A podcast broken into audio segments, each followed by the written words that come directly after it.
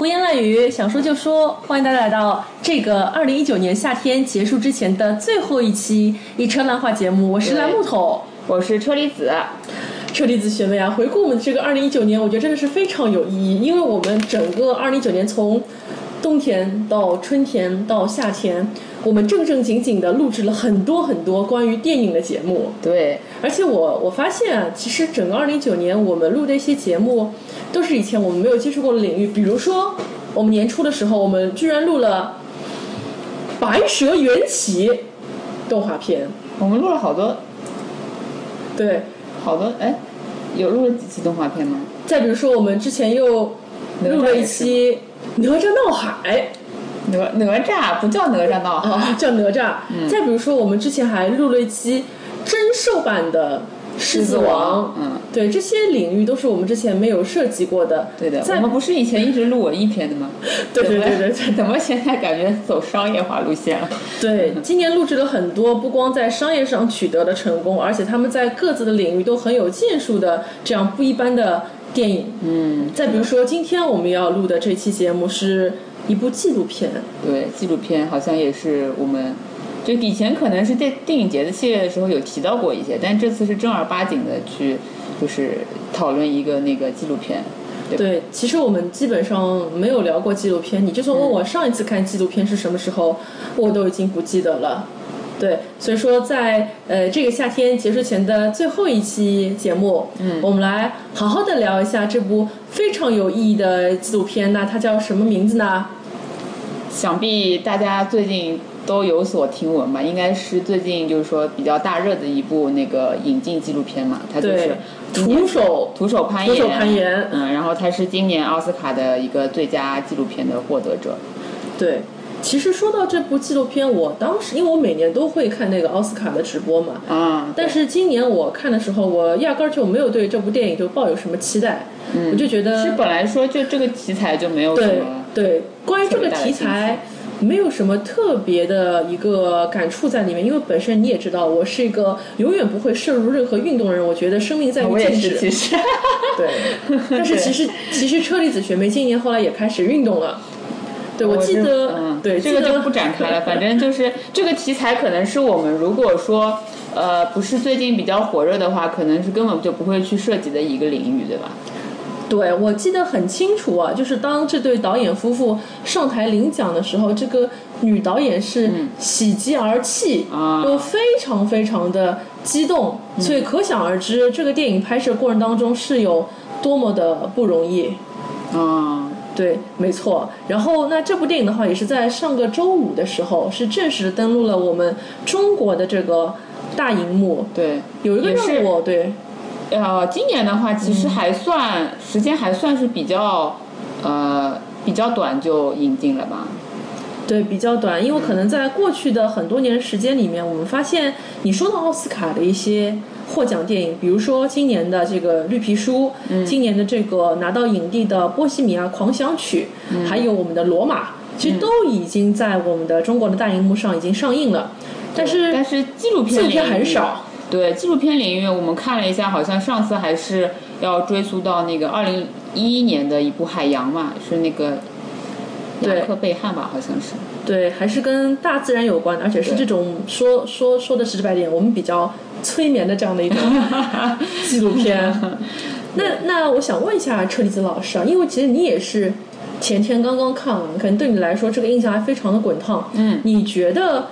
徒手攀岩》这部纪录片和过往你看过的所有的名为纪录片的电影相比，它有什么东西不一样呢？为什么这次在我们的朋友圈里面会引起这样的一个嗯小爆的这样的一个情况？嗯，我觉得是本身它这个。呃，纪录片的这个瞄准的这个主人公就是一个非常非常有魅力，然后也是非常呃非常就是值得一看的这样的一个人物嘛。他是嗯，就是可以应该说是我们看纪录片的时候会发现说他可以说是被等于是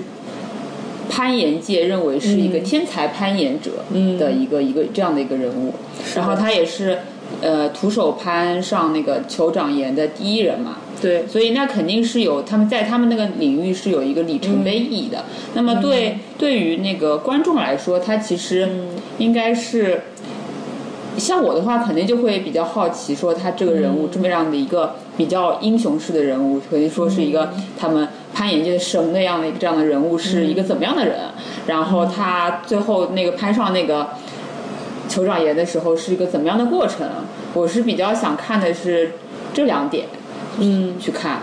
对对，你觉得他整个人都很有一种人格魅力？对，因为他本身这个，你想纪录片的话，其实要不就是说这个事件比较有意义，你去拍摄一下这个事件的整个过程，或者就是说他某一个人物，你觉得是特别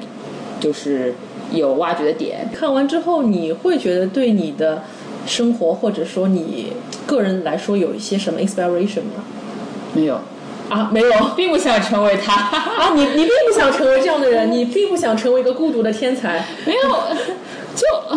呃，这要看你怎么看了。反正我就是当一个就片子这样去看看，也没有说什么看完他的那个事迹之后就心潮澎湃啊，说什么要像他一样啊，什么什么什么，没有没有，这这倒没有了，就。对，我就想到了，其实这很符合我们车厘子老师的这个性格，因为车厘子老师之前的一期磕 CP 的节目里面就说到，我特别喜欢观察人性，我很好奇他这个人最后会走向什么样的结局。嗯，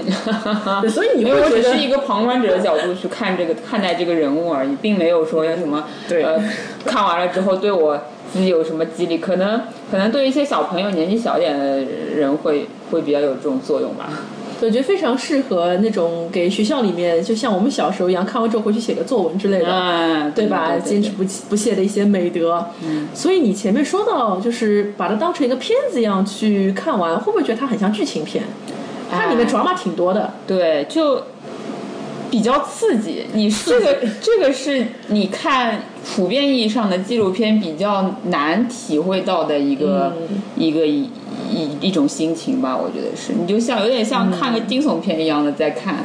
在看这个纪录片，对吧？虽然虽然可能我我之前是没有被剧透，所以我也不知道他到底是最后是成功了还是没成功，但是你就会发现那个他最后那个那段呃。就是最后攀上那个酋长岩的那个那段过程，三十分钟的那个那个过程，真的是非常的惊心动魄，然后也是会让人觉得就是比较紧张，对，没错，紧张，对。当时其实因为我是六月份的时候在上海国际电影节的时候去看的啊，你是等于说奥斯卡没有得奖之前啊不不，奥斯卡得奖之后啊，得奖之后啊，对对，它是作为一个参展片，在纪录片单元里面。那当时我是记得它是在呃上海影城的东方剧目厅以及红星影城的这个 IMAX 厅里面去做一个放映，所以当时我也是和我的家人一起去看了这部电影。当时看到 最后他们去爬这个优。圣美地的酋长岩的时候，我跟我爸说了一句。爸爸，这个地方蛮好呀，阿拉以后去旅游好吧？然后我们就开始了，开始展望以后要怎么去旅游了。所以对于我和我爸这种不运动人来说，这个片子风你当风景片去看的是吧？对，我们是当我们是当风景片去看的。然后呃，你这个 就是跟一般的人的点都不太一样，对，还不太一样，因为我们真的是生命在于静止。然后我们这个厅里面很奇怪，因为你也知道，每年电影节都会有一些奇奇怪怪的一些叔叔阿姨进来看。那坐在我们那个区。就有很多叔叔阿姨，他们这个时候纷纷拿出了他们的手机，开始拍优优胜美地，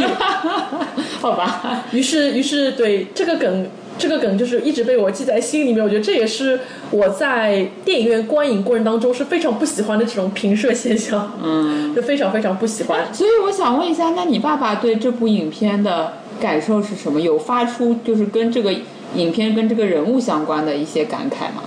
呃，其实他当时的话，因为他是一个直男嘛，所以他 正常普通人，你不要反直男。嗯，好了，你继续说，继续说。对他，他其实会也是会像我们普通观众一样，当成一个剧情片去看，所以他会对呃里面那些可能专业的攀岩知识，他懂得也不是很多，那他会觉得。哎，怎么里面会有那么多这种谈恋爱的这个这个戏份？哎，好烦，也不喜欢看那种谈恋爱的戏份。等等等等，我知道了，就是他可能预想当中看到的应该是那种像看动作片一样的，就是给你来好几段特别刺激的那个对对对对，然后结果会发现说，嗯。怎么好像还有很多其他东西在里面？对他会期望啊，我看到的是一个男人戏，但是没有想到里面拍了那么多就是很温吞的一些这种感情，让他仿佛经历了一个这种呃很尴尬的修罗场。嗯，对的。然后这就是我们可能普通老百姓的一个视角，但是因为我我也认识一些其实会从事攀岩运动的这样的一些爱好者朋友，那他们看看的时候其实就。呃，和我们的一个视角都不太一样了。就对于我们来说，你你看就看嘛，你没有任何的一个感觉。那他们会觉得一边看就一边捂着他们的胃，觉得哦。好紧张，就是如果他掉下，就跟我自己掉下来是一样。他们甚至会回想起我们自己当年在做这件事情时候，我们那些心理感受，并且觉得，嗯，呃，肾上腺素都要上来了，等等等等。然后他们对我觉得忆苦思甜。对，我觉得如果是有这种呃实际攀岩的经历的人，肯定会感触更深嘛。像我们其实就像。就像那些，比如说看恐怖电影里面那些坐过山车什么什么什么什么死神来了那种坐过山车什么坐到一半什么掉下来啊，或者发生这种事情，那也没有什么特别的。但如果你以前坐过过山车或坐过很多次的话，你看这种片子估计心里面也挺后怕的。嗯，与其说一种后怕吧，更像是觉得自己作为一个运动员和那个影像里面的这个 X 就形成了一种命运共同体，就是我们都是一样的人，嗯，然后我们的命运被拴在了一起，就是我们也是真心的希望他可以成功，对。但是他们很有趣的一点是，他们和我的直男的老父亲一样，都觉得怎么里面还有谈恋爱的戏的啦，我们不要看的呀。对，但是，嗯，这也是一个，但是我觉得深一点，我觉得是这样子。你，因为他这个片子让我感觉他的视角还是说去刻画这个人物，而不是说去只针对拍那个他攀成功这个酋长岩的这样的一个事件。所以，他其实跟拍了有两年之久嘛。那你。嗯，在刻画这个人物的话，你肯定还是要想一些比较多的维度去刻画，包括他们有拍摄到他去大学里面去演讲，然后也有就是拍到那个他家庭生活啊一些，对，有有采访他妈妈啊，然后有去他家里面拍啊，那其实就是跟这个人物有关系嘛。那人物有关系的话，确实就感情经历也是一个一块比较值得去。探讨比较值得去展现的这样的一个部分，一个一个东西，而且他的就是说，他这个就讲到他这个女朋友的话，其实相对来说，呃，并不是一个特别特别专业的那个攀岩职业攀岩的人嘛，对，所以等于他是一个以爱好者的身份，就是介入的他的这样主人公的这个生活，所以其实是更更加是从一个比较普通，就是美国女生的这样的一个一个一个角度去去看待他。看待他这个这个人物嘛？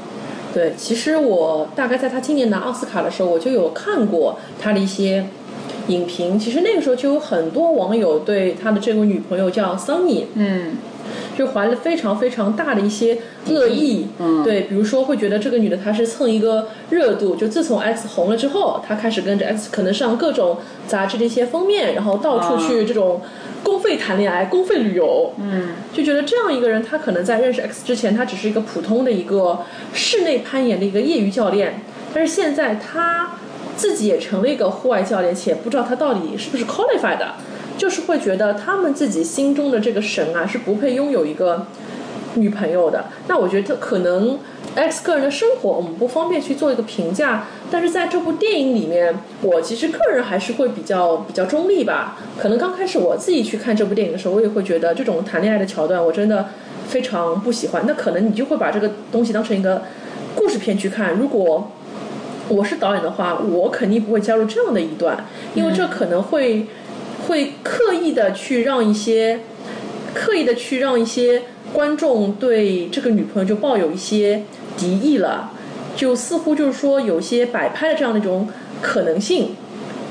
对，这可能对于女朋友来说也不是件很我觉得其实怎么说，就他很多的那个镜头剪出来的，嗯，成果，嗯，剪出来的成片，让人感觉说是，呃，Alex 本来是一个。呃，非常成功，然后好几年都没有受伤的这样的一个、一个一个职业攀岩者嘛，然后是被那个业界封为神的一样的一个人物嘛。然后自从谈了这个女朋友之后，一个月就受伤了两次，就会无形当中对，然后无形当中会让人觉得说是不是是个女朋友就影响了他的他的那个攀岩的事业，然后。就会对他这个女朋友会产生一种无形的敌意，就觉得说好他怎么就呃谈了个恋爱，然后还要去迁就迁就别人的想法，对吧？然后还要那个就是等于是要像一人拖飞机一样的要带着他去他女朋友去攀岩，然后他女朋友还那个失误了好几次，造成了他的受伤什么的，嗯，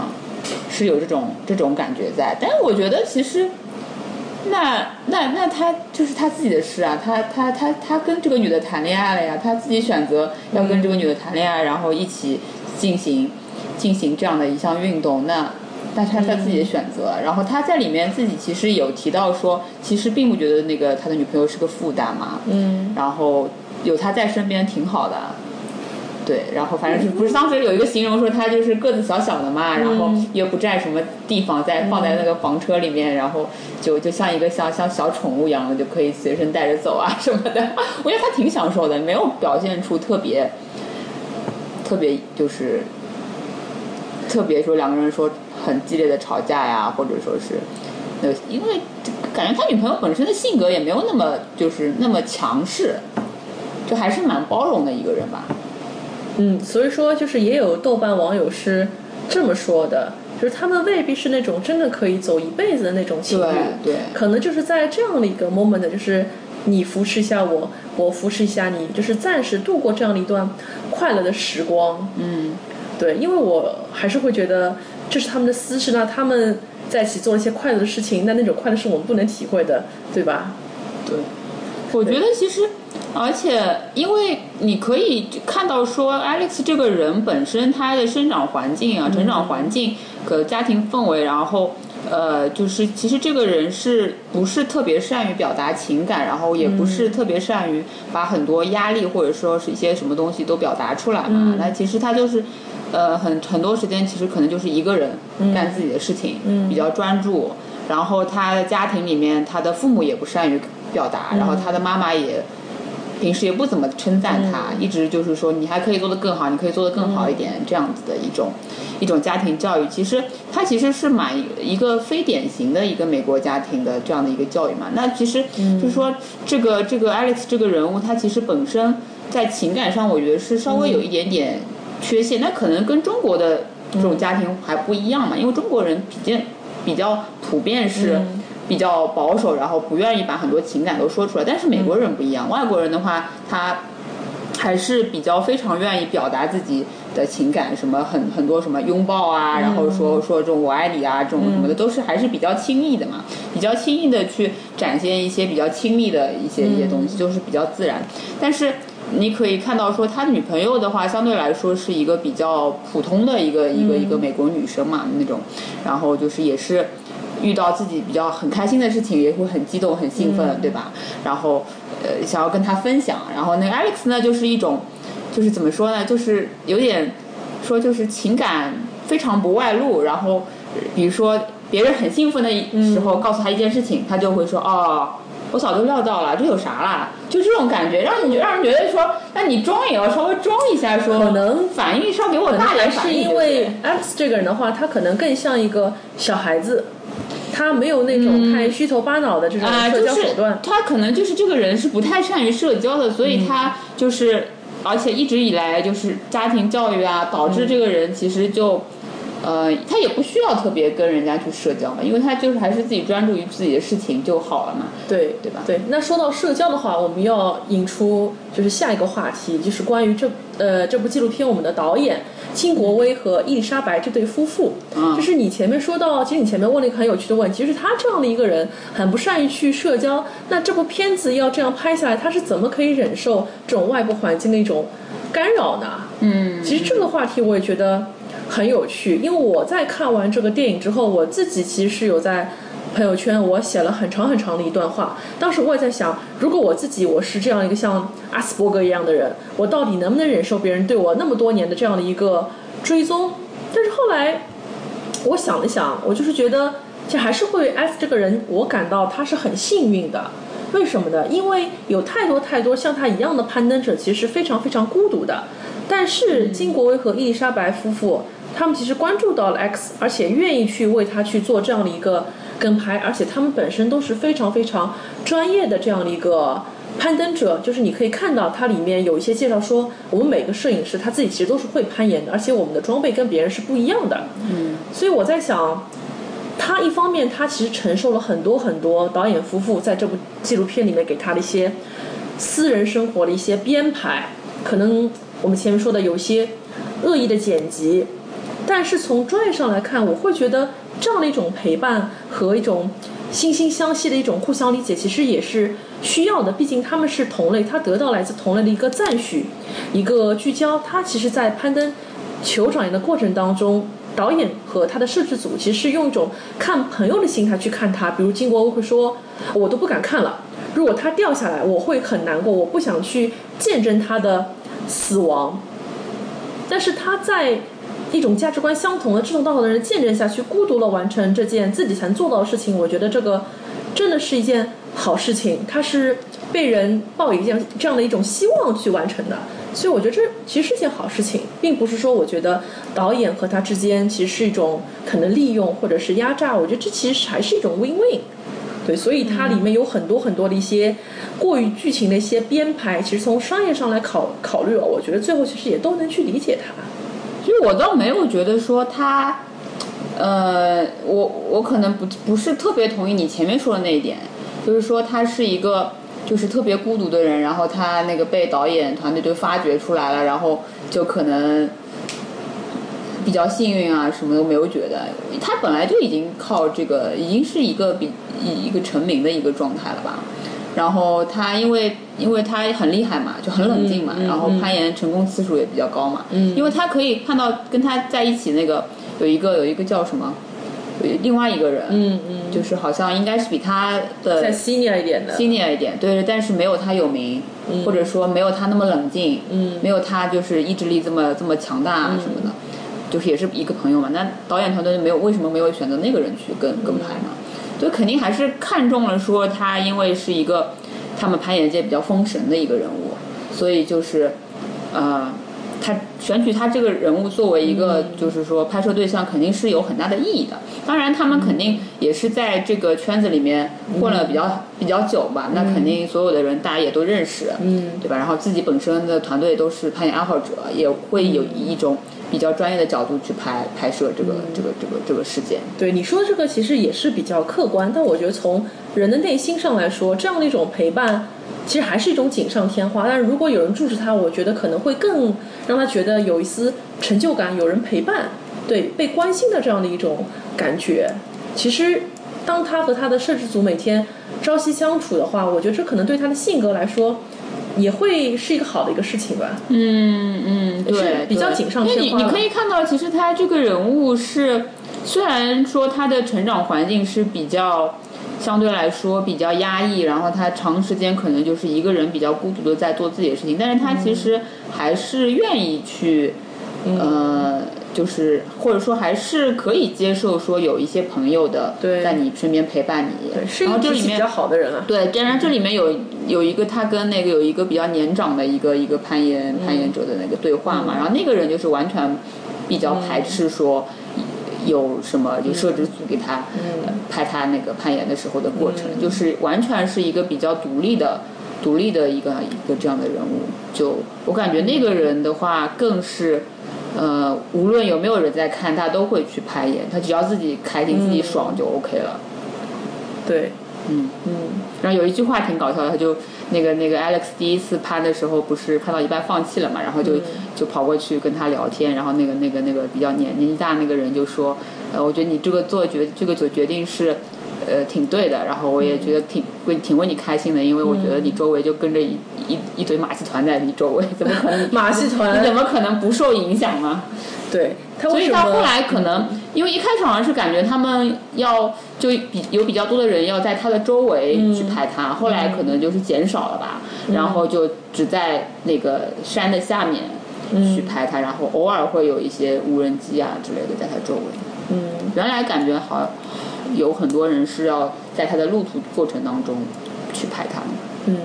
我觉得 Alex 他今天就说能够啊、凭借这部电影，其实让更多可能我们是门外汉的人知道了有这样的一个人的存在。其实这个都是天注定的。嗯，因为我觉得世界上只能有一个 XH，因为他的大脑的构造和别人都不一样。啊，就当中有一个就挺有趣的细节，就是他去做核磁共振，然后去检查他的大脑，然后发现说他这个人大脑里面的那个叫什么，呃，脑人里面好像有个东西跟我们不太一样。叫什么？哎，性什么？对，是一个性的一个什么东西，所以导致他这个人其实心挺大的。啊，就是是属于一般人的就刺激的点，比如说有些人，有些人就是比较容易受到惊吓，然后有容易感到害怕，但是他的这个呃这个这个害怕的这个刺激的这个这个点就比比一般人要高很多，就不太容易感到害怕。但是，嗯，但是好像也不一定，因为他说他自己小时候的时候在别人面前演讲就嗯，就非常非常恐惧，呃，public 对吧？speech 的这种演讲是另一种恐惧，啊，好吧，好吧，是另一种恐惧，这个是不一样的。嗯。对，那个跟他的 hard skill 有关系。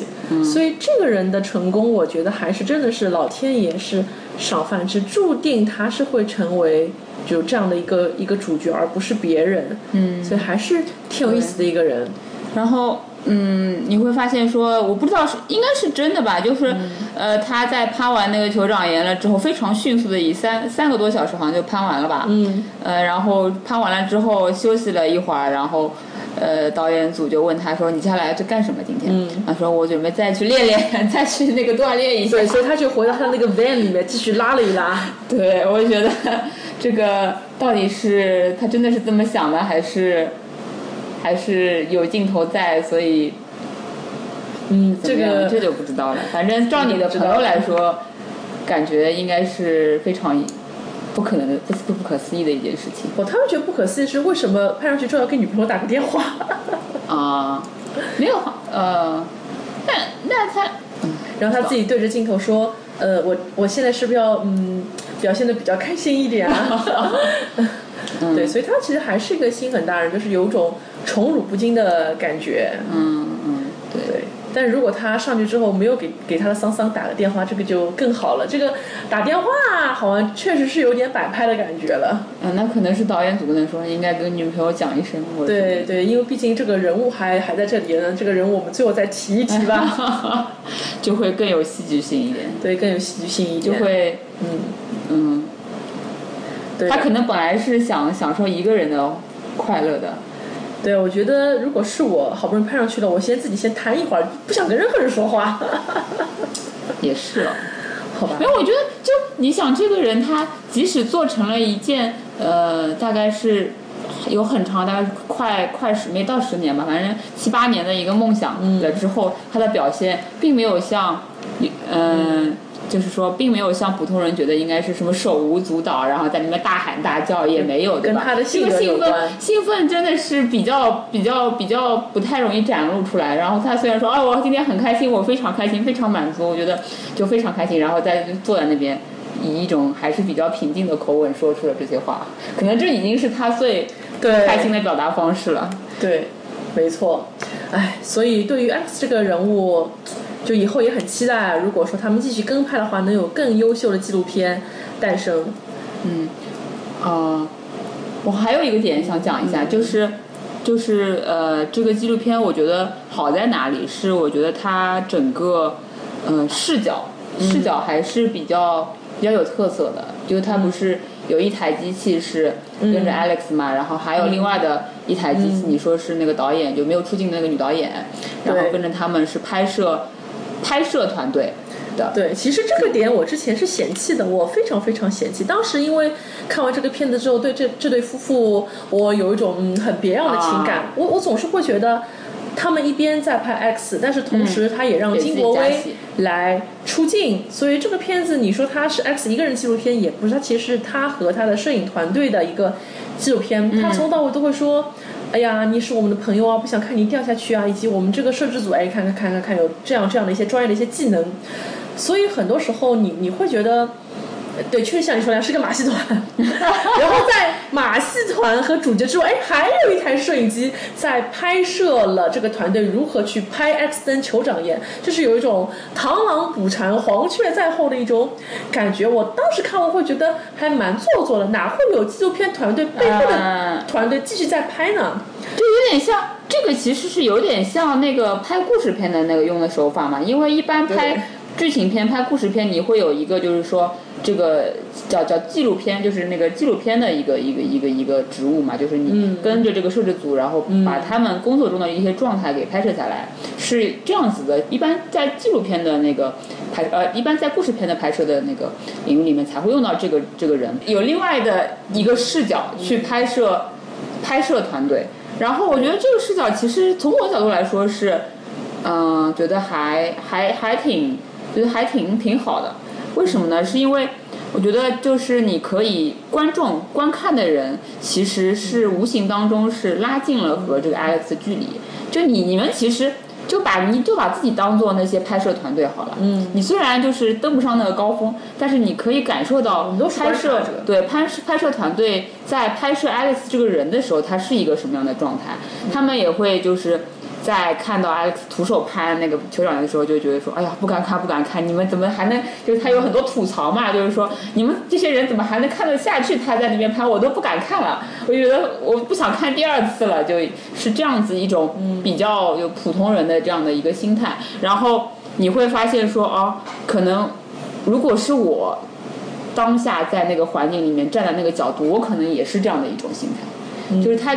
他的这个内心的吐槽。你你自己那些吐槽可能都被就是纪录片里面的这些拍摄团队里面的工作人员给讲出来了。嗯，对，其实我觉得就是两条线嘛，一台摄影机负责拍摄他专业攀岩的那些动作，那另外一台摄影机才是真正的背后在记录故事的这样一个视角。嗯，对，因为也有很多我专业的在学啊电影或者说是节目制作的一些朋友，他们会觉得这样部电影。它最终可以成片，其实摄影大过了这个它的故事本身，就是能拍出来已经是一件很了不起的事情了。当然也会有一些，呃，可能是在造神的这样的一些观众会觉得，哎，我们不需要你这样的一些多余的一些视角啊，等等等等的，因为，对吧？还是会觉得你们这个是在给这个我的偶像去搞了一些这种很多余的一些这种剧情上的一些编排。但是总体来说，我觉得这部片子还是综合上来看还是不错的。嗯嗯，对，我也觉得是，他更有更多的就是角度去诠释这个这个人物吧。就这个人物，你看到他，如果是仅仅是拍他攀攀岩的话，你会感觉不到这个人物内心背后是在想些什么，或者说感受不到他这个人的一些。呃，动机，然后他的整个训练的一些一些东西，或者说他的一个情感世界，但是你通过这样子的一种方式，更多维的、更多元化的去展现的话，你感觉这个人还是一个，就是说有血有肉的人，而不是说是一个，就是超脱于那个。呃，世俗之外的一个一个一个超人这样子一个一个人物，可能也是一种拍摄的策略吧。因为这样的一个角色，你说如果说我们只是说单独去跟拍他，那可能这个电影里面真的是可能几句台词都没有的。对。但是你其实不管说是他在嗯旅行过程当中，他碰到了一些攀岩前辈也好。女朋友也好，甚至于这个摄制组的导演跟他搭讪的一些工作人员也好，他们在里面其实都承担了一定的这个任务，就是向我们从侧面传递 X 到底是一个什么样的人，然后从他们的口中知道他是一个什么样的人，是可可能起到是这样的一个作用吧？我觉得，不然可能拍这样一个人真的很难拍。对对，当然了。我唯一不能接受的剧情还是买房子的剧情，除了这个剧情之外，我什么都能接受。这个真的有点刻意。对，因为 对，因为我专业攀岩的朋友会告诉你，攀岩的人怎么可能 settle down 呢？对啊，不太可能的。如果他一旦 settle down，那可能就是不攀岩了，那就是跟你相夫教子了。这个不太，这个不太可能。而且你会发现，这个桑桑很开心跟他说：“哎，这里这里我们可以干嘛干嘛的时候，S 在那边好像是在拆一个什么电器，啊拆的很开心。”所以这个这个情节，我觉得可能也也有点就是那种刻意安排的感觉，就最后还是告诉你，嗯，他其实和这个桑桑他们的价值观，其实对于未来的考量都可能不会很 match。不知道，不知道说那个 Alex 这个人会把这个，就是其实我觉得在他身上蛮矛盾的点是，他明明知道说他他自己是承认说。他做这个职业是很危险，很危险。然后说不定哪天就攀攀攀着攀着就摔下去，跟他的很多认识的朋友啊，呃的情况是一样的。然后其中也有一个一个一段对话是跟他的女朋友在讨论说，他们有一个。呃，也是攀岩的一对夫妻嘛，然后那个男男男的，就是突然就是有一天攀岩的时候就就就掉下去了嘛，然后就死掉了，然后那个女的应该是还是蛮伤心的吧，然后呃，桑桑在跟他讨论这件事情的时候，那个 Alex 的态度其实是比较比较平静，然后也不觉得是特别惊讶的，因为因为他他他他他他当时有一句话说，那个他的他的他的遗孀嘛。就那个他的朋友那个遗孀，早就应该想到这件事情，嗯，对吧？然后那所以他他的态度，他对攀岩这件事情的态度就是说，这是我的一个爱好，我终身的一个职业，我即使哪天呃摔下去了，我也无怨无悔。但是但是对于他的女朋友来说呢，他肯定是希望是会有一个那个安稳的家，然后家庭幸福，从这样的一个角度去，但是。反正我觉得，就买房子这件事情，让我觉得是。怎么想怎么觉得这个剧情里面出现。觉得是说，那个 Alex 为了取悦他的女朋友去做的一件事情，但是他可能并不是真的想有一个家。没买吧？房子好像没买吧？不是买了吗？在洛杉矶吗？哦，是吗？哦，啊，在那个拉斯维加斯嘛。哦说拉斯维加斯周围有很多就是比较适合那个攀岩跟训练的地方。现在想想，好像是感觉是为了取悦他的女朋友才做的这件事情。可能并不是他的真心想做的事情。嗯，所以我我其实后来，因为我看完大概有三个月的时间了，我最近会觉得，其实选择女友还是去选择我的攀岩事业，这不是一个二元论。怎样去和自己的女朋友或者未来老婆去好好相处，是未来的 X 要去考虑的事情。但是他现在能够 balance 到这个程度，我觉得已经是很不错的。你假设一下，现在出现这个女人不是桑桑，她可能是一个类似于像我们一样那种。都市小白领啊，我们举个例子，可能是一个都市小白领，哎，电光火石，也是在签售会上遇到了 X，觉得哎呀，我喜欢你喜欢的要死啊，但是两个人可能也就是处于那种神交的关系，嗯，其实最终其实都无法给 X 带来一种真正的陪伴，但是这样的我们现在眼里看上去是个有点傻的，有点没什么用的，好像攀岩也不大来塞这个女，但她愿意跟着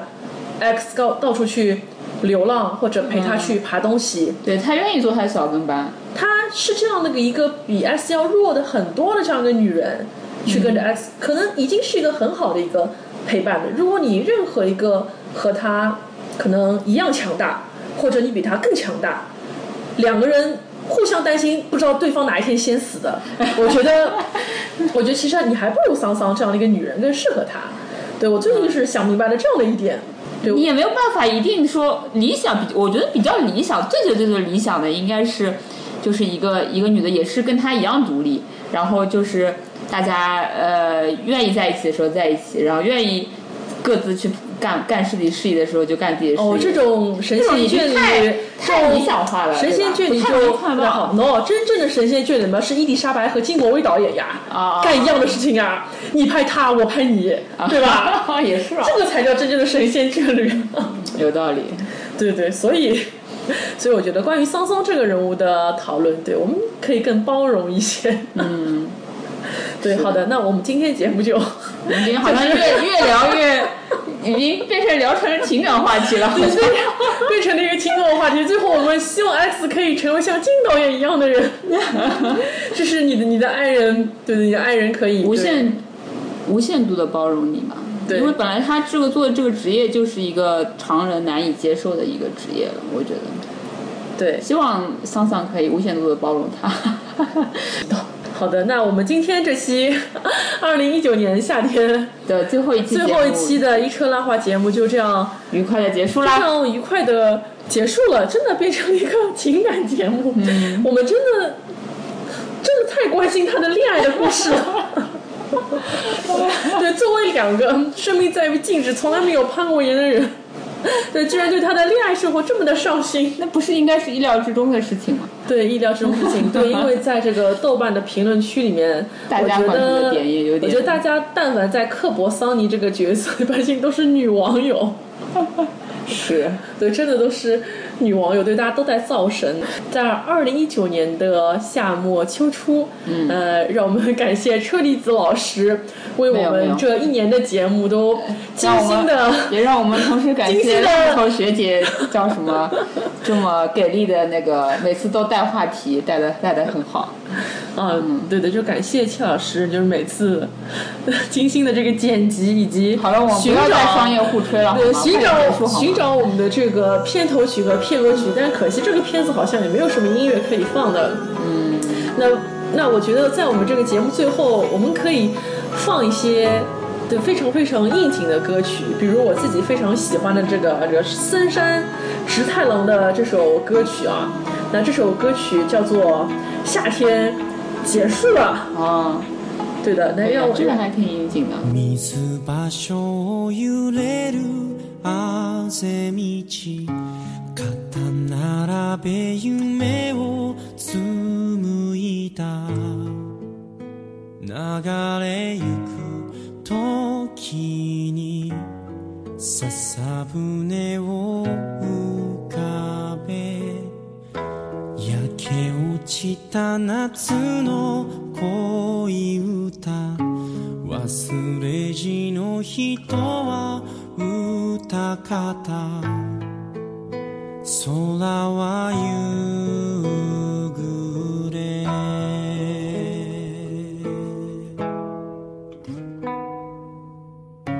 途方に暮れたまま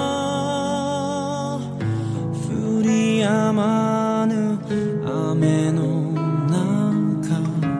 あなたを待っていた。人影